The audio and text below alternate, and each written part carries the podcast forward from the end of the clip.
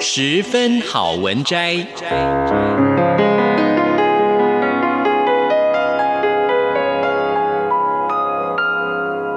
十分钟的心灵补给站。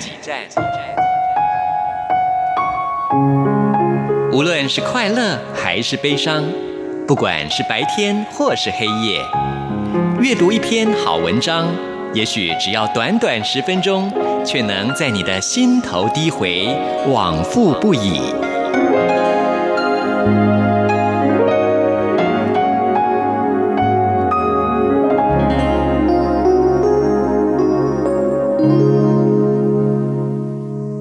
各位亲爱的听众朋友，您好，欢迎您再一次的收听《十分好文摘》，我是李正纯。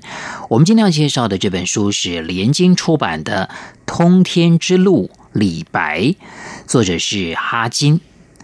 盛唐最传奇浪漫的诗人李白，他的诗句在华文世界几乎已经成为朗朗上口的日常用语。由于诗人才气超群，作品传颂已久，关于李白的生平跟逝去，总有许多穿凿附会、媲美神话的浪漫传说。旅美华裔作家哈金纵览汉学相关研究，用作家之笔融入情节铺陈和生动对话，同时以学术研究的清晰论述加上严谨考究，完成了这部宛如小说般有趣易读的非虚构传记。那我们今天要跟大家分享的这段篇章是《出身》。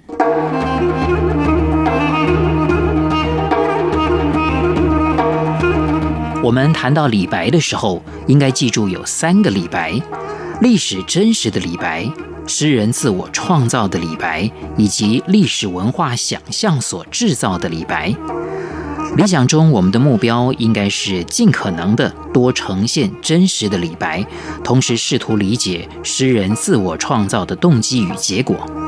但我们也必须了解，由于李白一生史料稀缺，这一野心势必会受到局限。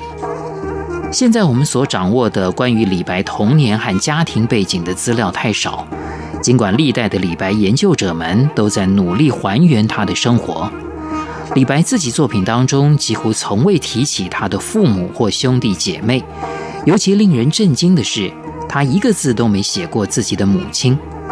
据说他母亲不是汉人，是少数民族，甚至可能是土耳其人。当时唐朝没有明确的边界，西部的广袤疆土上生活着蒙古人、波斯人、突厥人和维吾尔人。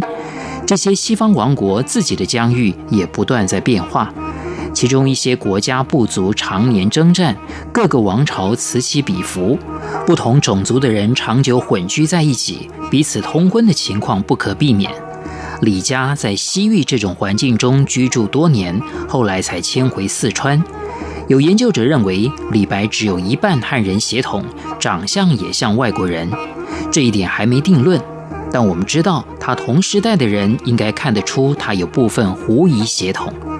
不过那个时候的唐朝相对宽容，甚至比现今的中国还要开放，社会和朝廷不排斥外国人前来发展，甚至军队中都有高级将领出身异邦。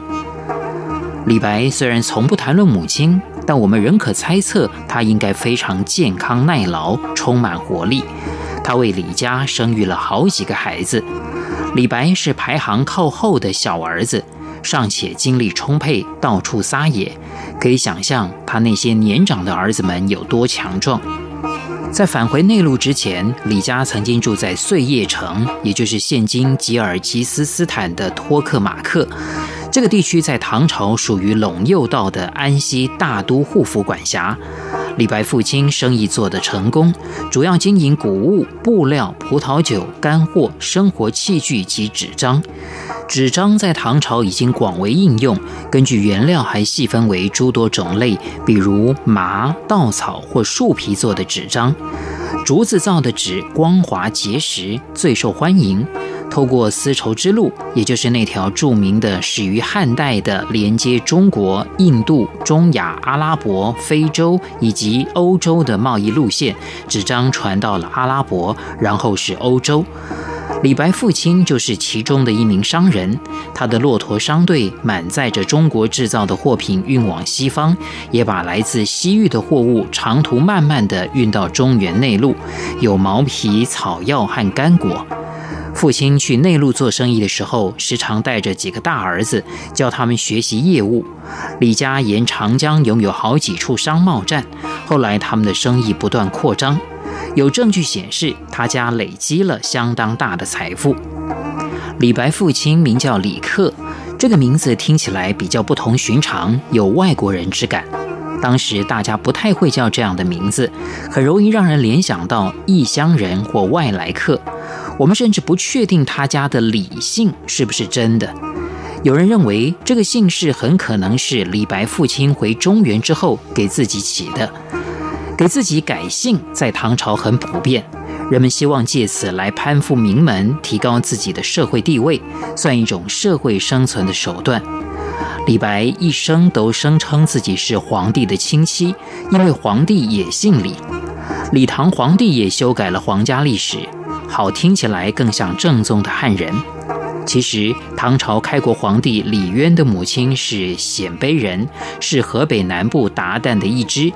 但后来皇帝和宫廷史官一致说，唐皇室最初来自甘肃和山西之间的关陇，因为河北李家是少数族群，而关陇李家是高门望族，社会地位尊贵显赫，是来自中原的正宗汉人。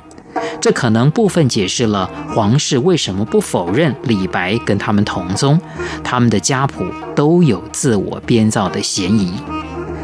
李白除了跟父亲学习上私塾之外，十多岁的时候还在匡山大明寺待过，跟那里的和尚们学习。他不但学习书本知识，还跟一位据说名叫空灵的老和尚学了剑术。后来李白一生都热爱剑术。但他留在寺庙有些奇怪，李白不修习佛教，而且后来是坚定的道教徒。他虽然时不时提到佛教，却不真正信佛，因为佛教主张远离政治，而他的志向却是要入世，在政治上有一番作为。李白到佛教寺院居住，跟他的个性很不相符。为了解释这一事件，有人说他十几岁的时候经常闯祸，甚至杀了人，所以他父亲得时不时将他藏进庙里。李白可能确实曾是个问题少年，正如他后来在诗中所说的那样，经常和别人打架。然而，他诗歌中关于杀人的描述太过夸张，以至于有一种诗意幻想或吹牛的味道。毫无疑问，李白容易头脑发热，在家剑不离身。他路见不平、一时气愤的时候，很可能伤到人。但在唐朝，杀人是极其严重的罪行。如果他真的杀了人，不可能不被惩罚而逍遥法外。唐朝法律明确规定，杀人者必须偿命。像大明寺这种佛教寺院，不太可能窝藏杀人犯。李白后来在中原土地四处游荡，也从未担心自己受到惩罚。李白的夸口似乎反映了他在破坏和犯罪方面的冲动，但这种冲动往往跟艺术创作密不可分。他或许并不明白这种冲动是如何根植于他的生命，甚至是他创造力的一个泉源。李白的诗意夸张，也反映了汉语诗歌在使用比喻上的普遍倾向。有些表述非常壮观，譬如描述疼痛，人们说万箭穿心；而英语作为一种更严谨和精确的语言，这样的类比听起来不可思议，但中国人觉得没有问题，甚至很美。李白对他杀人行为的吹嘘，可能属于同样的传统。他们并不是为了反映字面上的真实，只是想要通过强调一种极端的程度来震撼人心。